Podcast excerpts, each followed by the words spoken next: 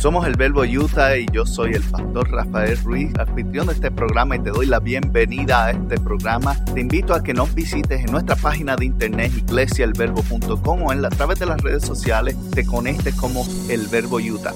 Gracias una vez más por estar con nosotros y espero que nos des la oportunidad, escuches este mensaje y lo disfrutes. Compártelo con alguien más y te puedes suscribir donde quiera que lo conseguiste. La semana pasada estábamos hablando sobre la adoración y hablamos de que el acto de adoración es parte de pasar el tiempo con Dios. Y hoy os quiero hablar sobre la meditación. Y en la meditación todos tenemos algún tipo de concepto sobre lo que significa el meditar, el pasar el tiempo de meditación con el Señor.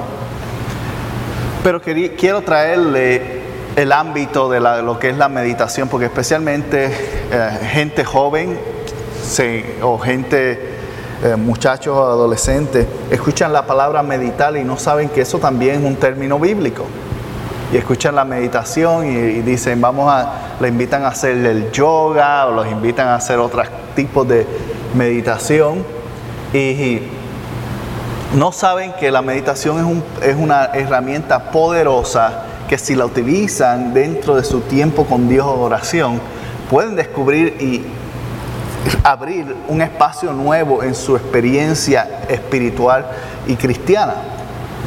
Pero como conocemos lo que es o tenemos una idea de lo que es la meditación, tal vez tenemos una idea de lo que significa, pero quiero traerle varios términos que conseguí de diferentes fuentes y grupos que practican la meditación de una forma secular o una forma religiosa y qué es lo que ellos piensan con la meditación, porque se dará cuenta que es bastante eh, o resuena mucho con la forma en la cual vemos nuestra vida cotidiana hoy, en la sociedad moderna, como piensa y cómo es influida a tomar decisiones. Y parte de la meditación tiene que ver con esto. Escucha lo que dice esta, esta expresión la saqué de una, ah, de una de estas páginas modernas que ahora hay grupos que se dedican a ayudarte a meditar, que tienen que si música de fondo, videos de tranquilidad y tú te entras a su página o los pones en la oscuridad y te dan instrucciones. Básicamente suena casi a lavado de cerebro, pero es, bien interesante lo, que dice. Y ellos experimentan y, y ellos dicen esto, dicen, Meditar no se trata de convertirse en una persona diferente, nueva o mejor. Es entrenar en prestar atención y tener un sentido saludable de perspectiva. No estás tratando de apagar tus pensamientos o sentimientos, sino aprender a observarlos sin prejuicio. Para él, este grupo de, personas que se dedica a esto de una forma um, lucrativa, para ayudar a personas que están bajo estrés, que sabemos que todo el mundo tiene un nivel de estrés en algún momento, unos más que otros. Pues esto es una alternativa, o este tipo de alternativas han salido recientemente, en, los últimos en la última década, para ayudar a las personas a encontrar una forma de relajarse o de encontrar su paz interior. Y este grupo al menos asimila que la forma en la cual tú encuentras eso es básicamente aceptando quién tú eres, es lo que están diciendo, aceptando quién tú eres en tus pensamientos y dejándote llevar que esos pensamientos que están en ti, de alguna manera u otra se van a resolver si los piensas con tranquilidad. Sabemos que hay un grado de verdad en, ese, en eso, pero a la misma vez por simplemente tú dejar que los pensamientos lleguen a ti y se vayan, no quita que el estrés se va a ir con eso y el problema se va a resolver. Simplemente te hace un sentido eh, emocional que te da tranquilidad en ese momento. ¿Por qué? Porque la tranquilidad produce endorfinas y las endorfinas tranquilizan el cuerpo. Y cuando tú tranquilizas el cuerpo, pues te sientes relajado, es el la palabra que utilizamos en español. Te sientes tranquilo, tranquila, como que ya el mundo no te pesa. No sé cuántos han visto um, una película de, los 90 que se llama Espacio de Oficina, Office Space. es, una, es una comedia y en esta película el personaje principal está muy estresado en su, en su empleo de trabajo, de, cubículo, en una oficina y, básicamente se odia a sí mismo, odia al mundo. Y lo llevan a este lugar, este psiquiatra que es experto en esto y le hace una forma de hipnosis, porque hipnosis es parte del proceso que utilizan ellos. Y en esta película de comedia pues el hipnotista se muere en medio de la hipnosis y el personaje se queda hipnotizado por el resto de la película. Y sucede que él vive su vida en este estado de meditación constante en el cual no le importa nada y básicamente pierde, eh, eh, hace que todo el mundo en su trabajo pierda el trabajo porque él está en su tiempo relax, no le importa terminar su trabajo, no le importa hacer nada, coge a su esposa y le dice, vete. Y es un desastre al final de todo.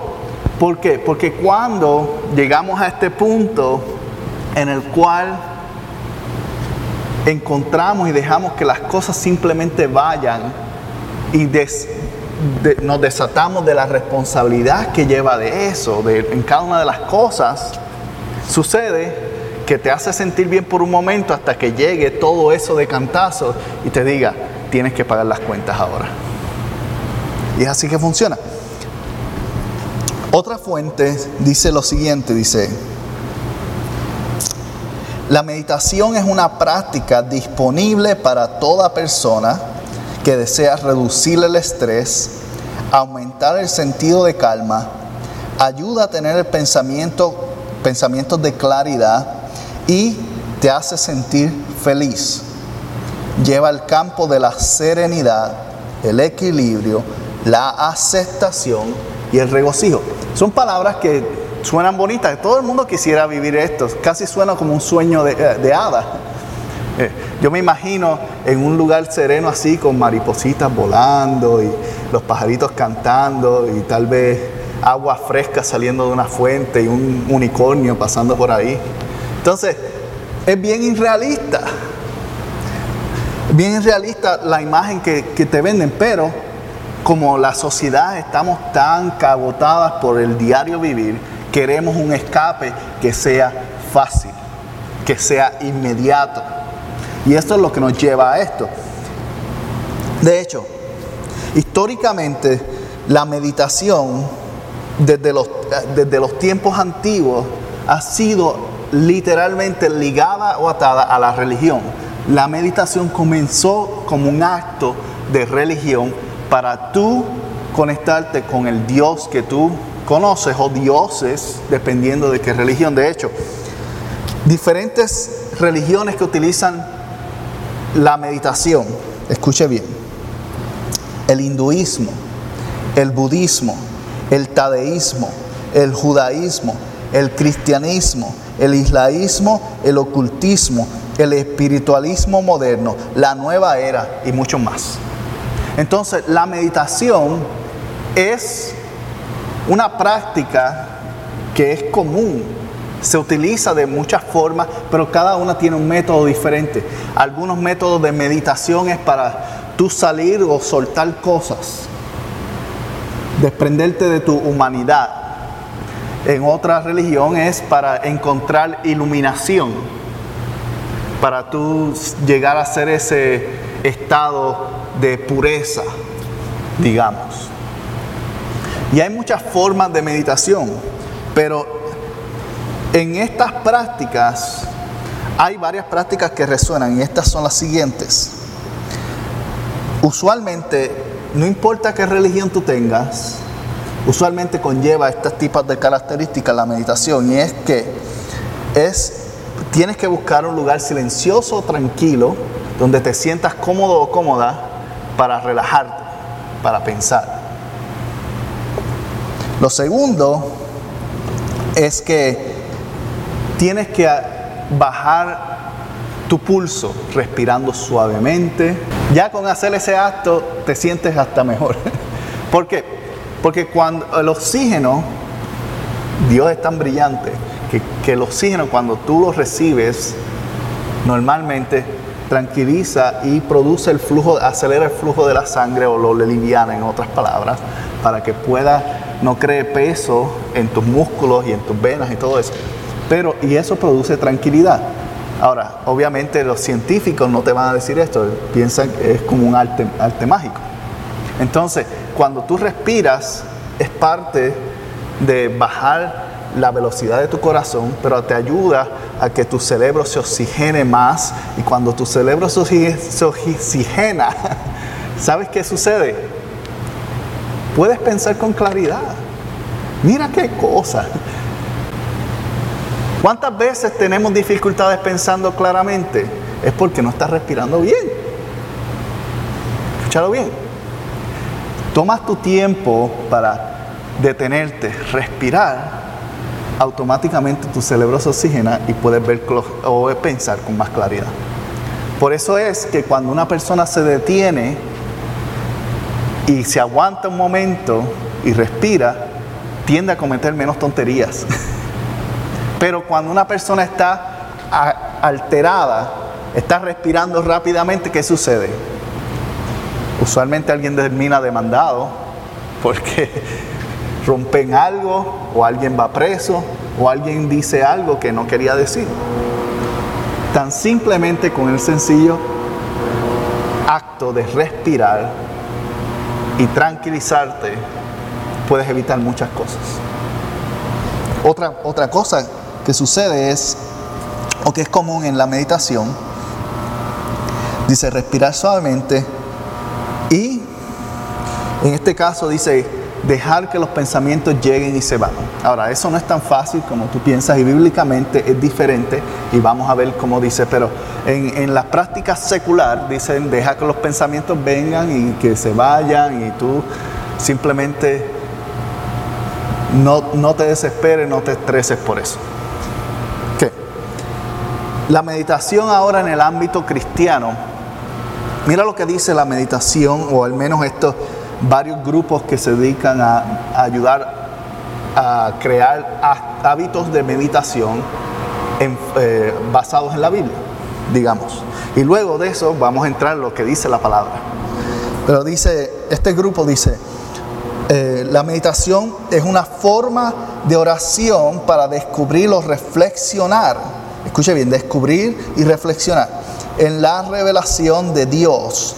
También es el acto de llenar la mente con las escrituras, pensando en Dios y en todo lo que ha hecho por la humanidad. En la meditación secular te invita a que tú abandones los pensamientos, en otras palabras, vacíes tu mente. La meditación en el Evangelio a través de la Biblia te invita a que la llenes pero con la palabra de Dios. Y ahí es donde está la diferencia. Una de las diferencias más marcadas es que en la meditación te dice simplemente déjalo todo atrás, eh, ponlo a un lado y concéntrate en nada y imagínate paisajes bonitos. En la meditación cristiana te dice, escucha las promesas y haz las tuyas. Escucha la palabra y haz la tuya. Y cuando tú haces eso, ¿qué sucede? ¿Por qué esto puede crear un ambiente de paz y tranquilidad? A pesar de que no estás vaciando tu mente. Es porque cuando haces eso, recibes soluciones para lo que te está atormentando en tu mente. Y cuando tú recibes soluciones a lo que te está atormentando en la mente, entonces puedes encontrar verdadera libertad porque no lo abandonaste, no echaste la responsabilidad a un lado, sino tomaste la iniciativa de moverte hacia adelante aún cuando el problema está ahí. Y eso crea paz.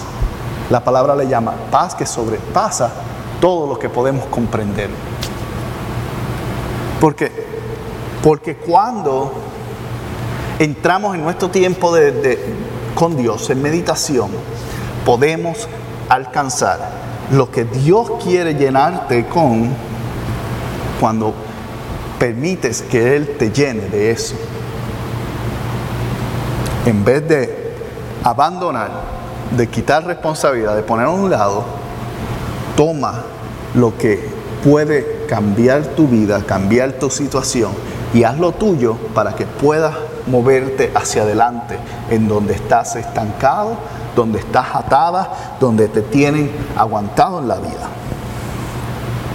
De hecho, la Biblia, la meditación bíblica se ve practicada en tres formas. Y en estas tres formas vienen principalmente de la raíz judía. ¿Por qué? Porque el judaísmo es donde se basa el Antiguo Testamento y donde muchas de las cosas que se crearon o que se practican en el cristianismo se adoptaron de eso. ¿Por qué? Porque Jesús, ¿qué era? Judío. Y nació en una, en una nación judía y muchas de las prácticas se adoptaron de eso. Entonces, vamos a ver que en el Antiguo Testamento se muestran muchas de las prácticas sobre la que es la meditación.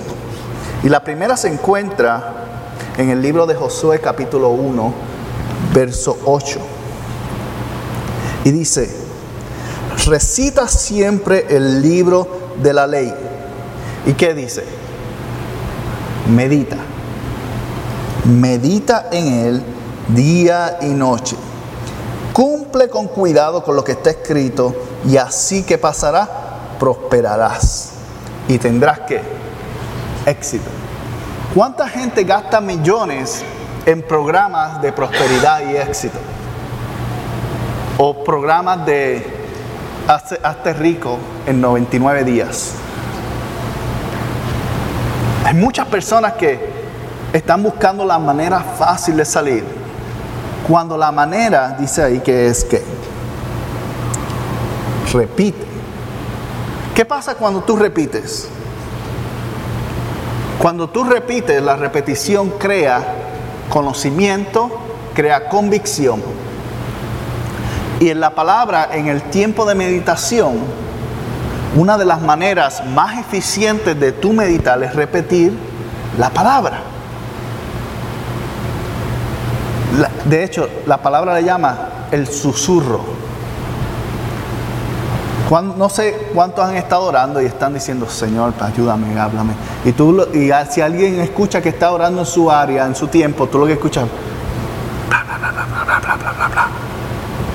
Porque es un susurro, es una conversación entre Dios y la persona. Y cuando tú estás en meditación, en tu tiempo de oración, es el tiempo en el cual tú susurras y dices, Señor, tu palabra dice que yo soy libre. Señor, tu palabra dice que tú me has guardado. Tu palabra dice que mi enfermedad está sana. Y usted susurra. Usted habla. Pero ¿por qué es importante susurrar?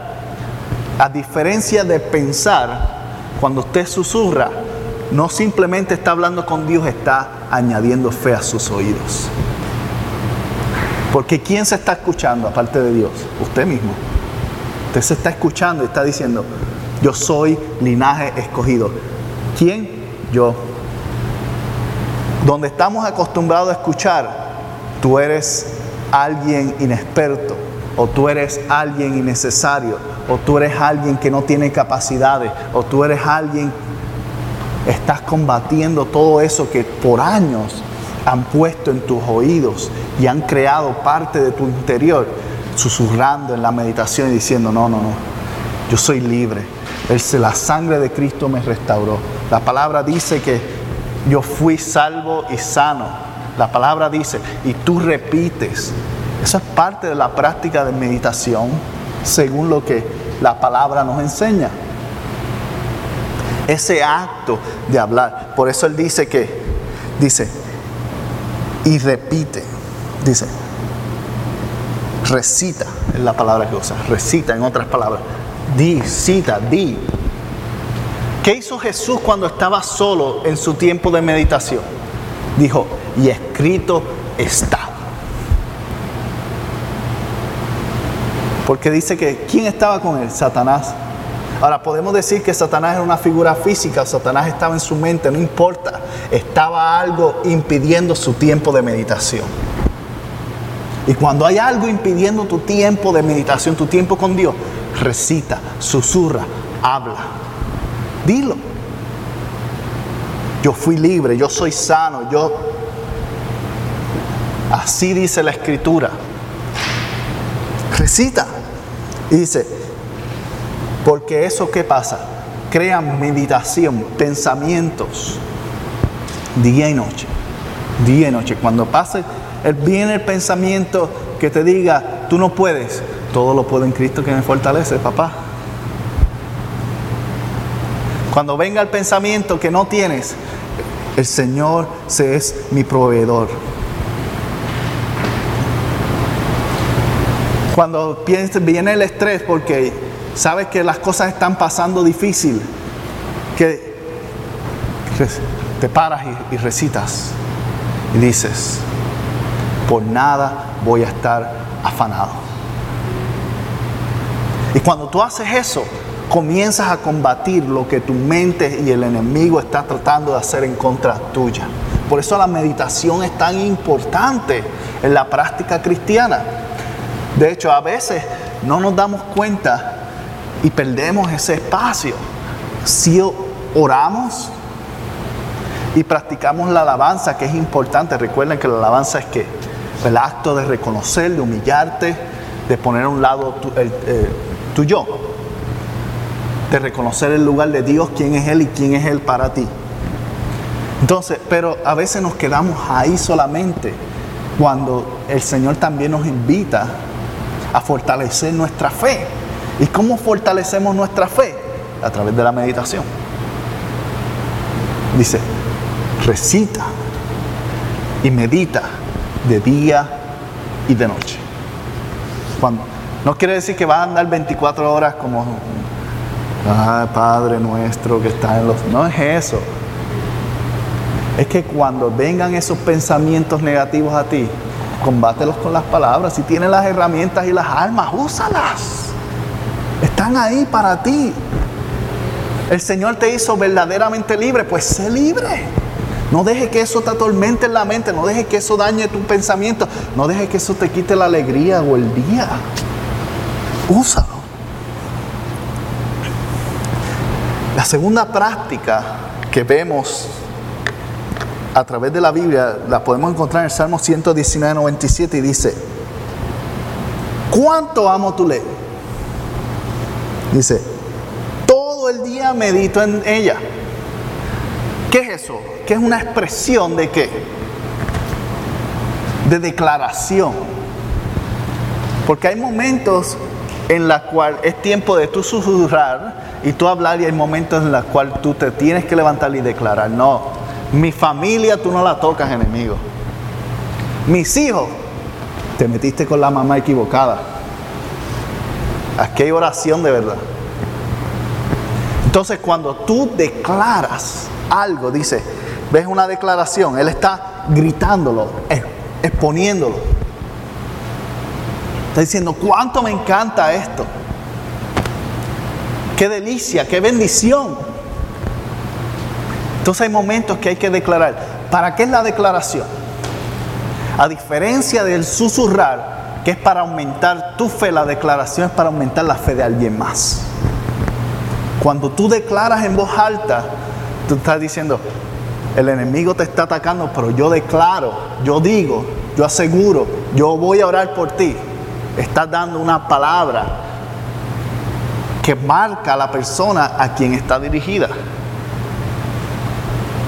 Y eso es lo que estamos viendo, hay una declaración. Y parte de la meditación, en tu tiempo, tienes que declarar también. Declarar las promesas de Dios, declarar lo que quieres ver. Porque la meditación, tú expones, tú crees, tú creces la fe y a la misma vez también intercedes. Y esto es importante en el tiempo de oración. La declaración es importante. Dice, cuánto amo tu ley y todo en ello medito. Un acto de declaración, de hablar, de publicar, de expandir, de decir. Eh, en el antiguo se decía vociferar. De hecho, el término vociferar viene de las prácticas antiguas, especialmente en el Medio Oriente, el vociferar, el declarar, que es el sinónimo, viene de comunicar nuevas a otras personas. ¿Qué sucede? En aquellos tiempos no habían celulares. En aquellos tiempos no había internet ni mensaje. En aquellos tiempos ni siquiera había correo. Entonces, ¿cómo las noticias funcionaban? Subía alguien a la azotea y le gritaba al vecino, vecino, última hora. Este es el chisme del... Decía, necesito pan.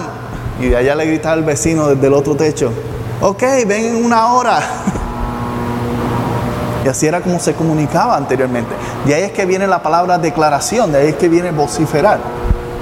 Es básicamente gritar al aire para que todo el que pueda escucharte lo oiga. En este momento, en ese momento, tienes que declarar. Hay momentos en tu tiempo de, oración que tienes que declarar para que, para que alguien escuche también. A lo mejor una indirecta a, alguien que está en el otro cuarto, quién sabe. O tus compañeros de trabajo no se dirán, este aleluya es loco. Pero la declaración es un acto de enviar una palabra de fe que altere el destino de alguien más. La tercera práctica que vemos dentro de la Biblia se encuentra en el Salmo 1 y 2, que es bastante popular, lo hemos escuchado. Y dice, sino que ¿qué hace? En la ley del Señor se, se deleita de día y de noche medita en ella. De día y de noche. Ahora, cuando tú te deleitas en algo, especialmente el término deleite es asignado históricamente a la música. Cuando tú escuchas a alguien que tiene talento, que suena bien, que ha practicado, lo que sea, y tú dices, wow, qué, qué canción tan bonita, qué voz tan hermosa, qué, qué talento musical. Los, otros días estaba pasando por um, uno de Smith, promoción no, pagada, y había, últimamente hay muchas personas que han tomado con pedir dinero en, esas áreas y comida y cosas que era algo que aquí no se veía tanto, pero últimamente hay mucha gente parada en las esquinas. dentro de todas las personas que había, habían como cuatro diferentes personas paradas ese, día, era un sábado. Había uno de ellos que vino con un violín y estaba tocando con su violín, pidiendo dinero con su cartelón y todo eso tocando. Nunca había visto en ese centro comercial tanta gente deteniéndose a echar dinero como ese día. Y había los otros que estaban con el carteloncito, necesito comida. Nadie se paraba a darle nada, seguían por ahí. Y esa persona que no estaba ni pidiendo, tenía el cartelón, estaba en el violín y sonaba hermoso, deleitaba. Y el deleite causa qué? Que la gente se conmueve en el corazón y haga algo por ti. Y en el caso de esa persona, probablemente se fue con más dinero de lo que yo gano en una semana. ¿Por qué? Porque estaba causando deleite. Y cuando tú y yo nos deleitamos en la palabra del Señor, sucede algo muy importante y es que nos lleva a reflexionar. Y esta es la tercera práctica que la Biblia nos invita a hacer. No simplemente a susurrar, no simplemente a declarar, nos invita a reflexionar. ¿Por qué la reflexión es importante? Porque la reflexión nunca va a ocurrir sin autoevaluación. ¿Qué es autoevaluación? Cuando tú te miras a ti mismo y dices, reconozco que tengo esto, que tengo que cambiar, que tengo que mejorar, que tengo que hacer. Diferente tal vez. Y cuando llega la autoevaluación, la reflexión entonces toma poder, porque tú la miras y dices, oh, eh, ahora entiendo lo que el Señor quería decir en este pasaje. ¿Por qué? Porque se ve a través de ti. Por eso es que comparan a la Biblia como un espejo. Porque puedes reflejarte a ti mismo y observar áreas en ti que de otra manera no lo harías.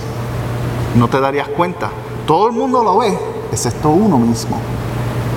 Pero cuando uno se compara con la palabra, uno también puede ver eso y ganar esa perspectiva y observar y reflexionar al respecto. ¿Qué significa esta palabra para mí?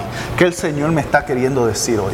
¿Qué, ¿Qué me quiere comunicar el Espíritu Santo a través de este momento a solas que tenemos? Es parte de tu tiempo con Dios. Es importante llegar a tener un punto de reflexión. ¿Por qué? Porque si no hay cambio o si no hay algo diferente, realmente no ha sido tocado por, Dios. Y no es que entraste y ahora sales como Moisés iluminando y la gente se queda ciega. No es eso. Es un poquito a la vez, es un grano, es un paso. Porque cuando llegas a ese punto de reflexión, entonces puedes ver que ya tu vida no es tanto como que le voy a decir a otros qué hacer.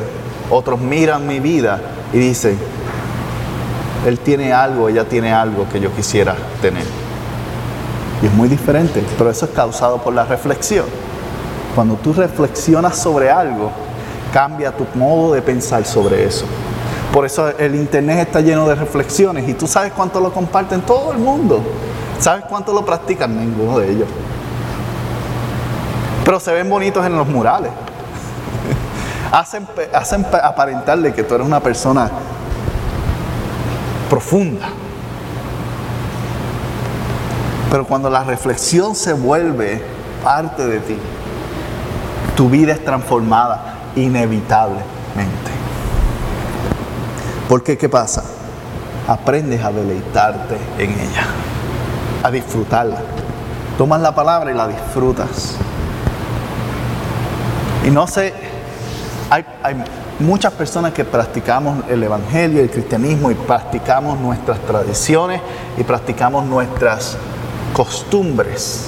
Pero no es lo mismo practicar la costumbre de que yo leo todos los días un pasaje, todos los días yo no me pierdo, me leo un capítulo, pero te lo disfrutas o simplemente lo lees. Porque hay una diferencia muy grande entre cumplir con algo y disfrutar de eso. Hay muchos compromisos en la vida que uno cumple con ellos.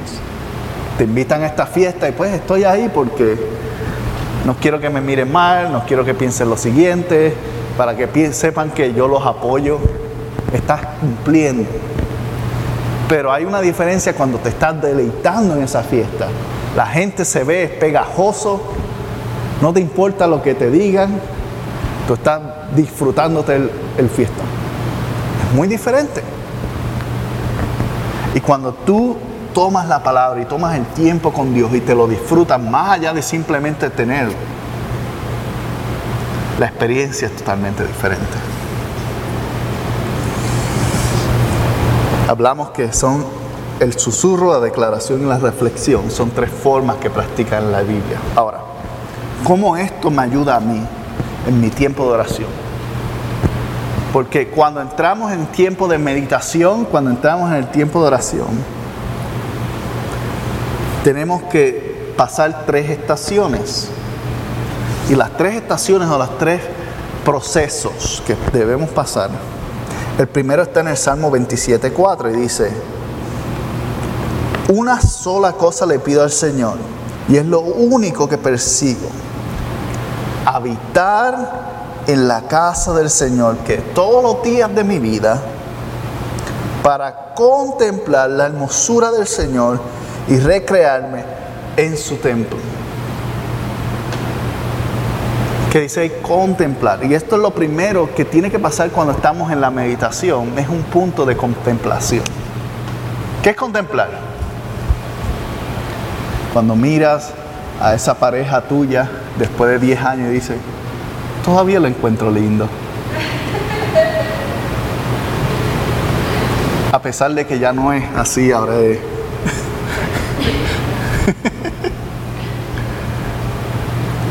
Contemplar es cuando tú tomas algo y todavía lo encuentras agradable a tus ojos. Y cuando Él dice ahí, contemplo, contemplar tu hermosura en, en el templo, está hablando de entrar al templo, al lugar privado, al lugar santo, al lugar de conexión con Dios. Y luego de tantos años de ser creyente, cristiano, evangélico, judío, en el caso de, David, que fue el que lo escribió, todavía sigue viendo a Dios de una manera increíble. Y a veces, si somos reales, hay momentos que ese brillo, ese spark, no está ahí. Venimos ante la presencia del Señor y, y es, qué problema, qué asunto, me pasa esto, Señor, ayúdame. Pero esa emoción, ese deseo, ese anhelo, esa hermosura, ese momento de contemplación no está. Igual que en nuestras relaciones de familia matrimoniales, no todos los días tú te levantas y dices, ay, qué lindo está mi marido. Hay días que, ay, Betty, bañate. Hay días que, que vamos a hacer diferente, arréglate el pelo ese. ¿Entiendes? Y, igualmente en la relación con el Señor, hay días que tú no contemplas, tú cumples. Pero cuando tú decides contemplar, es algo diferente. Es como que ese momento de enamoramiento por primera vez. Es ese momento eh, de amor puro también que uno tiene por los hijos. Hay, hay, mañana que Adrián se levanta, él se levanta muy temprano y yo estoy trabajando, a veces se levanta a las 5 de la mañana. Y sí. Y después duerme todo el día, porque puede. Pero llega y se, se va a la oficina conmigo y se queda ahí una o dos horas y después se queda dormido en el piso o algo.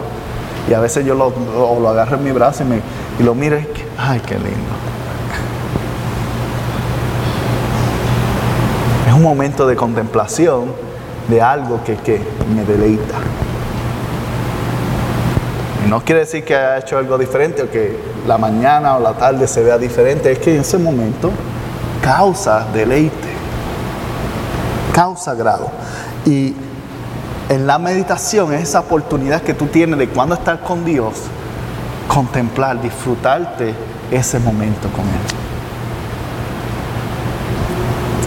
La segunda estación que debe pasar cuando tú estás en tu tiempo de meditación o el proceso se encuentra en el Salmo 27 y 4. Y ves que utilizamos muchos salmos porque David es un experto en esto.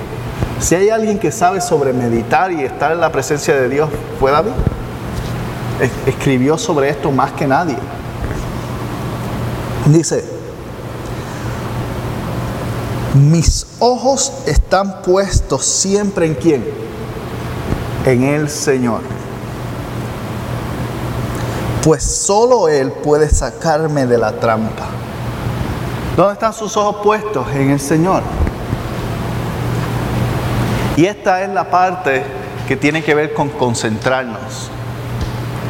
En el tiempo de meditación tenemos que aprender a concentrarnos, porque ¿qué?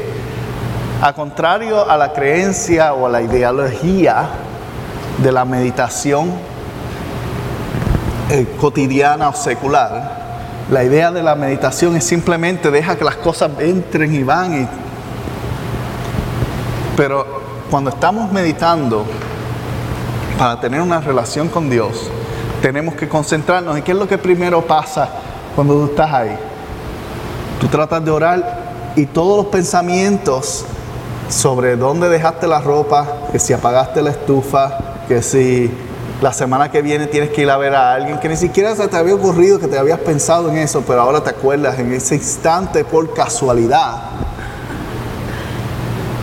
Que si tienes que llamar a aquel, que si tienes que ponchar en esto, que si tienes que pagar esto. Y no hay un tiempo más créame que no hay un tiempo más productivo en pensamiento que cuando tú estás tratando de meditar en el Señor. Todo lo que tú, y no sé, ¿será que la tranquilidad que libera el pensamiento hace que la mente fluya mejor o algo así? Pero no hay momentos que sea más claro que ese momento. Y tenemos que aprender a, ok, llegaron todos estos, pero vamos a amarrar el pensamiento de nuevo. Vamos a traerlo de vuelta porque que hay algo más importante que eso. Pablo lo dijo así, dije, permite que el Espíritu te transforme tu mente a través de la renovación. En otras palabras, cuando todos esos pensamientos vengan, agárralos para traer. No, no, no, no, no. Haciendo estos pensamientos cautivos en el nombre de Jesucristo. Después los dejo sueltos un rato. Pero ahora en este momento no es tiempo de atender la ropa, no es tiempo de llamar a la vecina, no es tiempo de em, eh, preparar la carta de cumpleaños de alguien que cumple la semana que viene y se me olvidó ponerla en el correo. Eso puede esperar 5 o 10 minutos. Este es el momento de qué? De concentrarme. Porque como dice el salmista, mis ojos están puestos en qué? En otras palabras, ¿qué representan los ojos? Obviamente es David no está literalmente mirando al Señor, mis ojos están aquí pegados en ti. No. Ojos es una representación de qué? De atención. Cuando tú estás en una conversación con alguien y no te está mirando, ¿qué es lo primero que tú piensas? Que no te está prestando atención. Hey, escucha, mírame. Lo primero que pasa. Entonces cuando él dice los ojos están puestos, en otras palabras, mi atención completamente está en este momento, en este instante, en ti. Y es lo que le está diciendo, aprender, es concentrarse. La meditación requiere concentración. Tienes que aprender a tomar y dominio de eso por esos momentos. No es que todo el día vas a tener los pensamientos sellados en el Señor, no. Es que en esos 5 o 10 minutos de oración o el tiempo que tú te tomes, dáselo 100% a Dios está presente en ese momento. Dice, puesto los ojos. Y la tercera fase o forma o evento o temporada que pasa mientras estás en la meditación debe ser esta. Y es el tiempo de revelación. Porque también es parte importante. Porque cuando tú estás contemplando la hermosura ves algo diferente. Cuando te concentras logras agarrar la atención tuya hacia Dios y eso causa inevitablemente que algo sea revelado. Y cuando hablo de revelación no estoy diciendo que ahora tú vas a salir, salir y escribir el próximo apocalipsis. No estoy diciendo que ahora te vas a levantar. Viene cinco tormentas y tres, tres terremotos en el 2022. Lo dije aquí hoy. No es eso. La revelación regularmente es algo que siempre ha estado ahí, pero tú nunca lo habías podido ver. Cuando Jesús estaba en la cruz del Calvario, dice que el velo se partió en dos y el lugar santísimo ahora era visible a todo el mundo. En otras palabras, el arca del pacto, eh, lo, que nadie había visto, es esto, el sumo sacerdote, ahora era visible para otro. Eso es lo que representa la revelación. Lo que tú no veías a través de Jesucristo fue descubierto para ti. Y cuando tú recibes esa revelación, cuando tú recibes eso, cambia la forma de ver las cosas. Es más, de hecho, la revelación es tan sencillo como cosas cotidianas. Hay veces que tú estás preparando una comida que la has preparado siempre de esta misma forma, pero conoces a alguien que hace lo mismo y si sabes mucho mejor que la tuya. Y tú dices, pero ¿cómo la hará esa persona? ¿Cómo la hará? Y tú inventas, añades, quitas y sigues hasta que un día bajas el orgullo y le preguntas. Le dices, ¿qué tú haces diferente? Ah, pues que yo le añado tres cuartos de sal. Ay, yo toda mi vida le le he añadido un cuarto nada más. Es una bobería, es una tontería, ¿verdad? Así mismo son muchas de las revelaciones, siempre han estado ahí, es que simplemente las desconoces. Y cuando las descubres, las cosas siempre mejoran. Y eso sucede a través de la meditación. la revelación llega, el, Espíritu Santo te dice, esta forma te va a salir mejor si lo haces así.